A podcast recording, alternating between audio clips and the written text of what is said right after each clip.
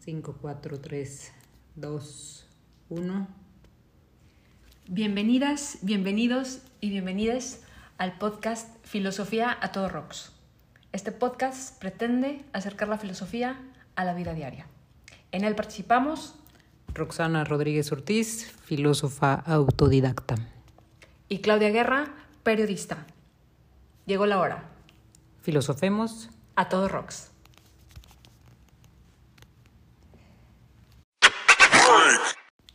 Cinco, cuatro, tres, dos, uno. Hola, bienvenidos a este podcast de Filosofía a todo rocks. Hoy vamos a hablar de un tema muy importante y es cómo acercar la filosofía a la actualidad. Rox, vamos a empezar. ¿Qué te parece? Empecemos. ¿Por qué es importante hoy, en este siglo XXI, hablar de filosofía?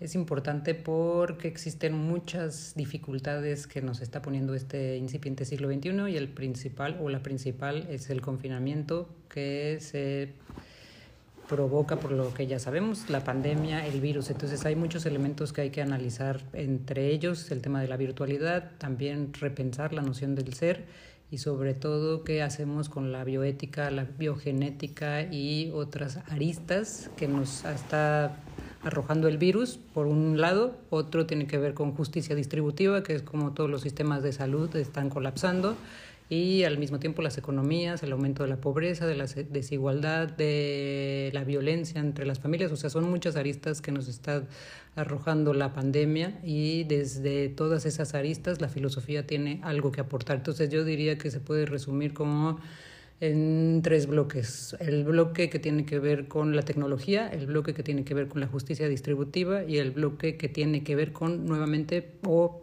volver a pensar el ser en este siglo en este siglo XXI. Seguramente me están faltando otros bloques, pero yo los centraría en esos tres en esos tres bloques. Eh, acabas de dar todo un panorama, ¿no? De, de los temas que tendría que analizar la filosofía, pero ¿por qué nos debería de interesar hablar de esto? O sea, como seres humanos que vamos caminando todos los días, que vamos en la calle, que vamos a la oficina, que vamos a, la escuela, o bueno, que estamos en la escuela desde la virtualidad, eh, ¿por qué es importante que pensemos en esto nosotros como seres humanos? O sea, nosotros eh, que habitamos un cuerpo, ¿por, ¿por qué tenemos que dedicar un tiempo de reflexión a esto que estás comentando, a todo este panorama? Porque justamente basándonos en estos tres bloques que te digo, por ejemplo, eh, estos tres bloques implican los cambios que nos ha, a los que nos ha aventado la pandemia, cambios a los que no estábamos dispuestas a hacer seguramente ni imaginábamos que pudiera ser, como por ejemplo trasladar el trabajo en casa, uh -huh. porque no o, o el aprendizaje en casa. Entonces, ese es un cambio importante que implica el encierro. Entonces, tendríamos que estar pensando la filosofía, que, cuáles son las connotaciones del encierro, del confinamiento, del hacer un trabajo en casa, de estar todo el tiempo conectados, los que somos las generaciones, no las generaciones los que corresponden al millennial o al cristal, que están muy acostumbradas a estar conectadas todo el tiempo, que nacieron con los aparatos como una extensión de su ser nosotras que somos otra generación, la generación X, pero sobre todo la generación que nos antecede, que puede ser la de nuestros padres, cuáles son los cambios que ellos a nivel tecnológico están experimentando a partir justamente del encierro y cómo reconfiguran su, su, su, su percepción del mundo al momento en que integran nuevas tecnologías como conectarse con su familia a través de Zoom o de Facebook o de WhatsApp. Entonces son cambios que no son menores, y que se van a notar en nuevas generaciones o en las siguientes, en las siguientes generaciones. Entonces sí es importante eh, incorporar a nuestro cotidiano la pregunta de eh, justamente cómo la tecnología afecta nuestra sociabilidad, las relaciones con el otro, con la otra, pero especialmente cómo afecta nuestra salud mental nuestra salud física o cómo ha afectado la salud mental y la salud física en todos estos espectros de generaciones, ¿no? Desde los más grandes hasta los más hasta los hasta los hasta los más jóvenes. Eso por el lado de la tecnología.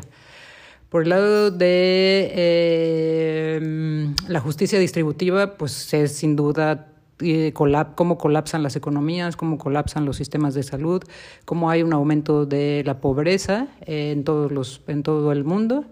Eh, qué están haciendo los gobiernos para, para, para evitar que eh, esto, esto se, se, se propague como otro virus, que es el virus de la pobreza, de la desigualdad y de la injusticia.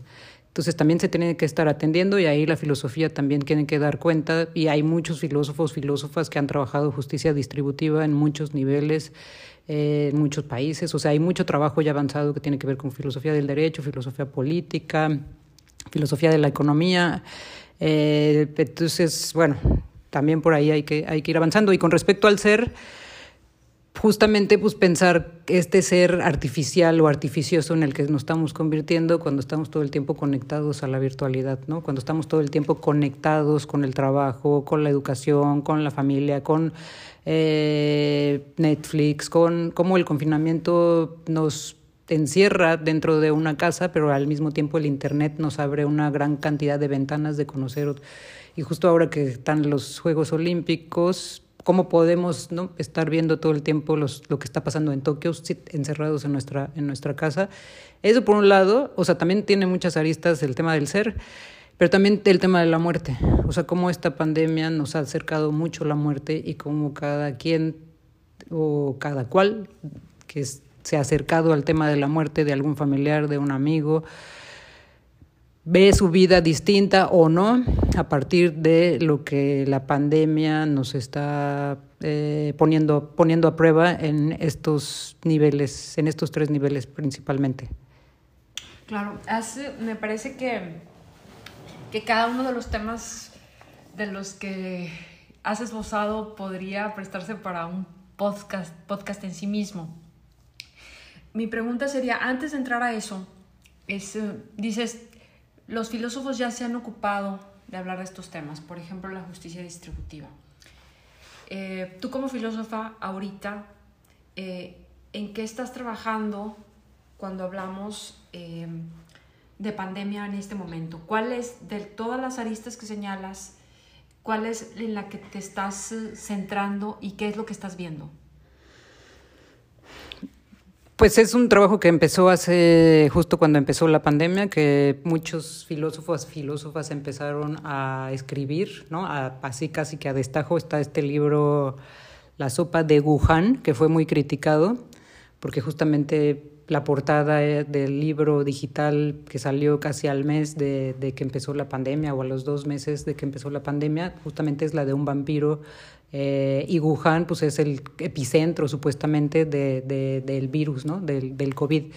Entonces el nombre de la sopa de Wuhan pues, fue bastante criticado por muchas y por muchos. A mí no me pareció mm, políticamente incorrecto. ¿De quién es el libro? De, el libro es un libro colectivo que, donde están eh, filósofos como los primeros que empezaron a, a, a cuestionarse el planteamiento, no el planteamiento, sino a cuestionar qué va a pasar con nosotros durante la pandemia y no, tampoco después de la pandemia. O sea, era la, la, pregunta que creo que se hacían la mayoría de los que están, es ¿de dónde viene el virus? ¿Y qué es lo que está pasando con nosotros con el confinamiento? Pero no, no llegaban a qué va a pasar después de, de, de, la pandemia o qué cambios se van a dar después de la pandemia. Entonces en ese libro está, no sé, Agamben, Paul Preciado, Jean-Luc Nancy, eh, varios más, son como 10, 15, 15 que fueron escribiendo textos en los periódicos. Entonces alguien recopiló esos textos, los tradujo y están como las versiones en varias, en varias lenguas. Entonces empezó como este boom de escribir, vamos todos a escribir sobre, sobre lo que nos está pasando y yo pues también me subí a ese boom de escribir sobre lo que nos, los, nos estaba pasando, me estaba pasando en función de lo que me estaba tocando vivir eh, en ese momento de encierro en la Ciudad de México. Entonces ¿Qué es lo que estaba pasando? Pues hablar del confinamiento, ¿no? Hablar desde el sentido filosófico de estar confinados. ¿Qué significa estar confinados? ¿Qué significa estar encerrados? ¿Qué significa estar sola en confinamiento mientras otros pudieran estar en una familia completa en confinamiento? Es una pregunta que parece obvia, pero creo que es una pregunta fundamental para justamente dar cuenta de, de, de, de la parte filosófica, ontológica, si queremos ahondar en la parte del ser.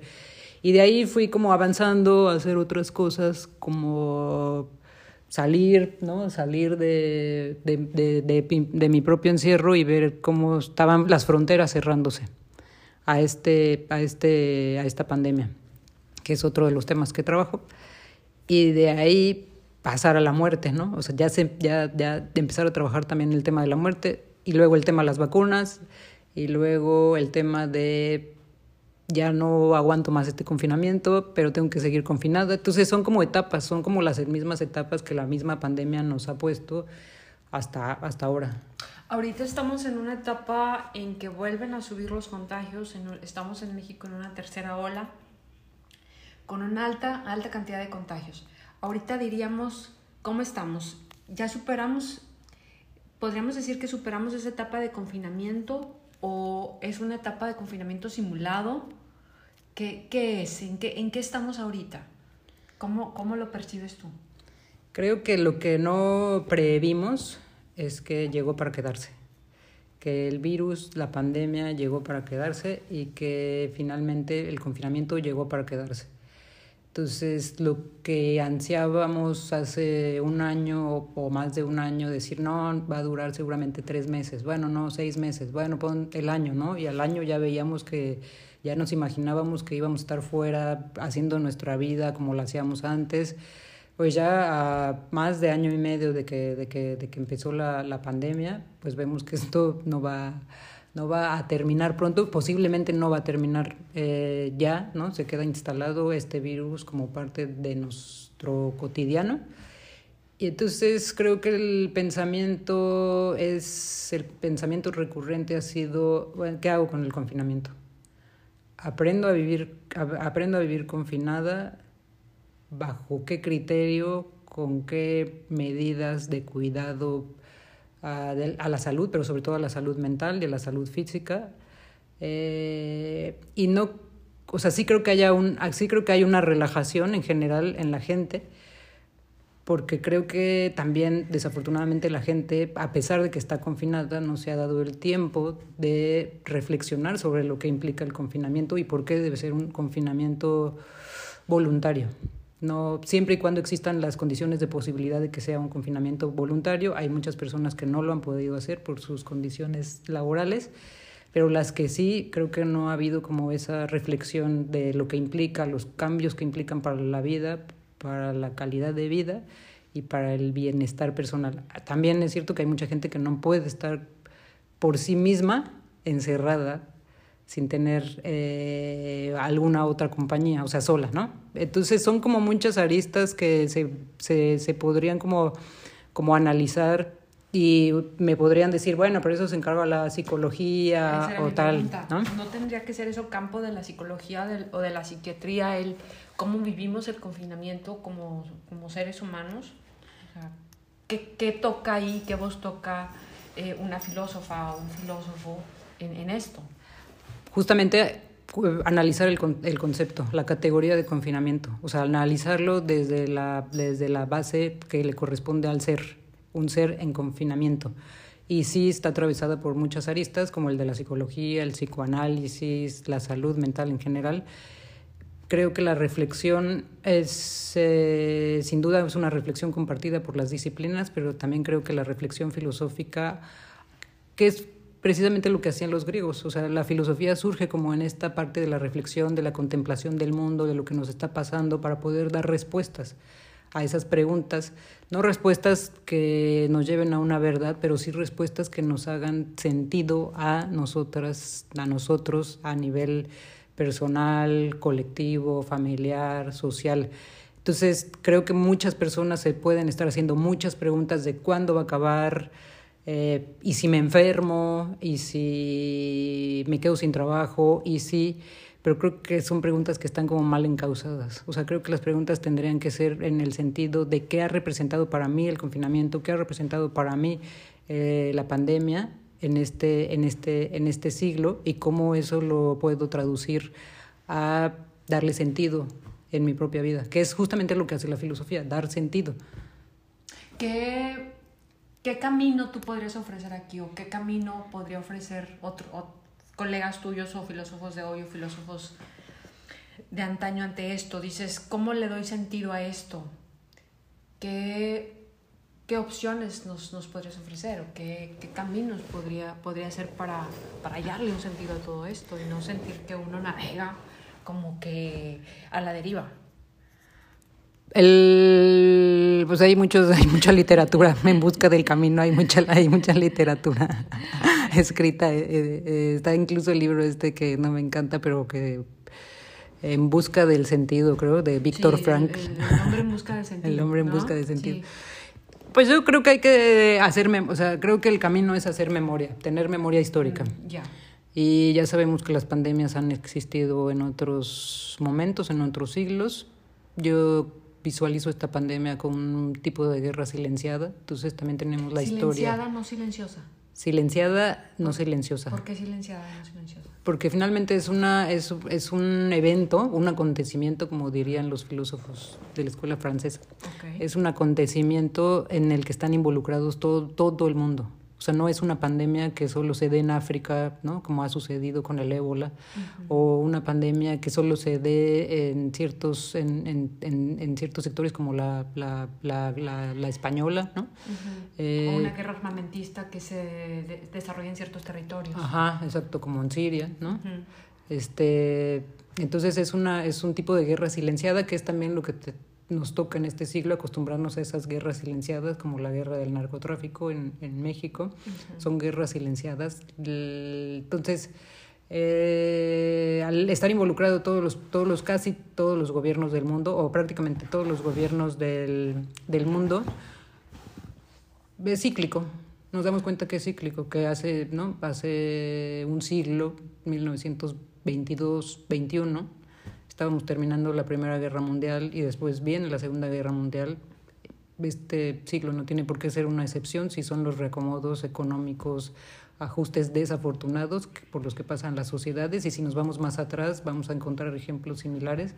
Entonces, creo que la opción es, después de que se pueden hacer esas preguntas, recurrir justamente a la historia, a la memoria histórica, para mitigar, solo sirve para mitigar como la ansiedad, la angustia, la, la, la incapacidad de poder ver más allá. Creo que para eso sirve y ayuda mucho la, la historia.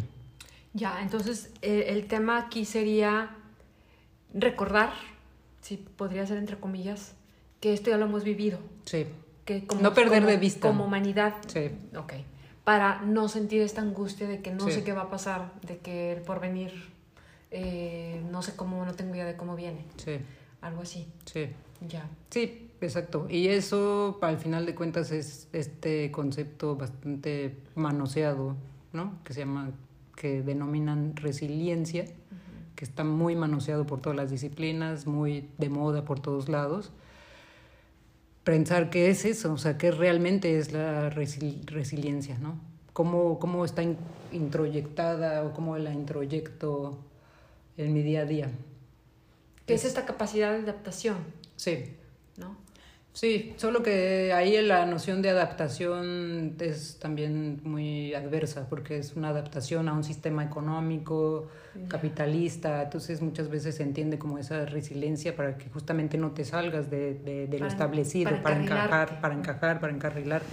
Y no, yo creo que la resiliencia tiene que ver con no adaptarte al, al, hacia afuera, no tiene que ver con adaptarse hacia el entorno, no tiene que ver con adaptarse hacia, sino con conocer las capacidades ontológicas de cada quien que te permitan justamente, y ahí voy a hacer una analogía con lo que dijo un filósofo alemán de principios del siglo XX, que es Husserl, que es el que trabaja la fenomenología, que propone este término de la epoye, que es poner en suspensión el juicio. O sea, para mí la resiliencia a nivel de la filosofía sería poner en, en- en suspensión el juicio. Esto quiere decir mm, que el fenómeno que se me presente, en este caso la pandemia, que el fenómeno que se me presente lo pueda ver con una, y esto lo dice Husserl, con una conciencia intelectualmente clara. Y esa es la diferencia con, con el psicoanálisis y con la psicología. Es una conciencia intelectualmente clara, es decir, tenemos que, pen- que poner al pensamiento, poner al pensamiento y permitir analizar, ver, eh, encontrarle las aristas al fenómeno que se nos, que se nos está presentando. La psicología, o no, la psicología principalmente te diría, bueno, adáptate, encuentra los mecanismos dentro de ti que te permitan adaptarte a. Y yo ahí tendría mis dudas, o sea, es porque finalmente es, adáptate al sistema, para que el sistema económico no colapse. Y para que tú no colapses. Ajá, en teoría, porque al final no es adáptate al sistema para que tú no colapses, terminas colapsando también porque te estás adaptando a un sistema que es voraz, que es completamente de inequitativo, desigual, eh, explotador, ¿no? Entonces, en realidad es pon el fenómeno en un, en un en un paréntesis, pon el fenómeno y todo lo que implica ese fenómeno en un paréntesis y obsérvalo. Como si lo vieras a través de una bola de cristal. Exacto. Ok. Y a partir de ahí revisar todas estas aristas que señalas, en este caso en la pandemia. Sí. Y eso, eso consideras que le, te proveería de un sentido, nos proveería de un sentido. esta parte de salirse de él, por una parte la memoria histórica que señalas y por otra parte esta resiliencia, ¿no? Que es eh, vista desde la separación del fenómeno. ¿no? ¿Esos dos serían dos caminos que, que propones? Sí, que eso es, es completamente filosófico. Eso es, o sea, la fenomenología de Husserl y la deconstrucción de Derrida, que la deconstrucción lo que hace es diferir. Entonces hay que diferir el sentido, ese sentido de lo que los gobiernos nos dicen que es la pandemia, hay que diferirlo. ¿Cuándo dices diferir como...?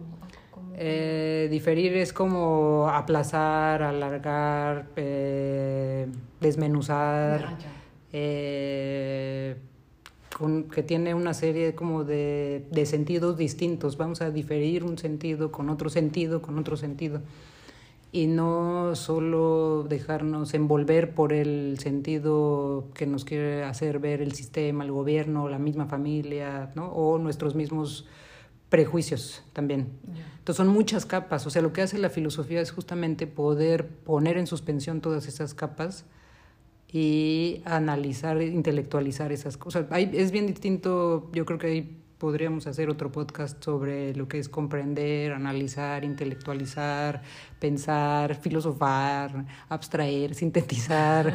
O sea, son como, lo podremos poner como, son muchos procesos mentales al mismo tiempo, pero que evidentemente involucran al cuerpo, porque justo eso es lo que también tenemos que tener claro que la filosofía no es la filosofía de Descartes del pienso luego existo, menos en este siglo XX, donde Descartes deja a un lado el cuerpo y le da prioridad a la mente. No estoy diciendo eso por más que se escuche que parece que sí, no.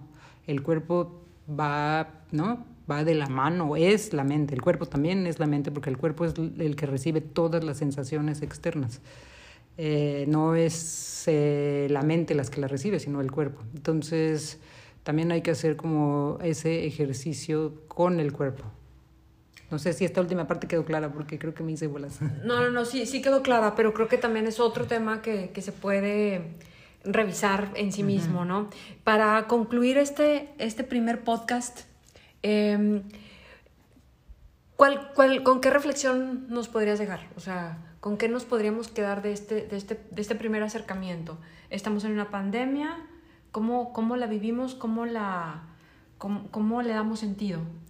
Para pues concluir, en, en, en, dos, en dos o tres conceptos. Yo creo que, y aquí me voy a ver muy, muy el chavo del ocho, primer, primer lugar que no cunda el pánico. Que, o que no panda el cúnico. O que no panda el cúnico, exactamente. Primer lugar que no eso. ¿no? Esto quiere decir que, que no nos, no, no, no, no, el miedo paraliza. Entonces, no podemos paralizarnos frente a estas situaciones adversas. Justo la invitación siempre es a intelectualizar, a pensar, a analizar las situaciones adversas, de darnos el tiempo de poner en suspensión el fenómeno. De detenernos, de detenernos. De ver el fenómeno pandemia como si estuviera en una bola de cristal. Y a partir de ahí, por lo que dijiste de Derrida, de diferirlo, o sea, desmenuzarlo, como si fuera un juguetito al que le estamos separando las partes. Ándale, como un Lego. Como un Lego. Ajá. Mm. Sí. Pero eso no lo podemos hacer si estamos muertos de miedo, por lo que sea, ¿no? Porque nos vamos a quedar sin trabajo, que es real, porque nos vamos a enfermar, que es real, porque incluso nos podemos morir, que es real. Eso creo que es punto número uno, no, nunca paralizarnos a ningún, ante ninguna situación adversa. Y lo segundo es siempre poder hacer el ejercicio de reflexión, de poner siempre por delante qué es lo que yo quiero, qué es lo que yo puedo como ofrecer después de esta pandemia o durante esta pandemia, ¿no? ¿Qué es lo que yo puedo ofrecer en el sentido intelectual, pero también de capacidades, de habilidades, de pues esto que llaman inteligencia emocional, que tampoco estoy tan de acuerdo, pero bueno, se, se puede traducir como en ese tipo de inteligencia emocional.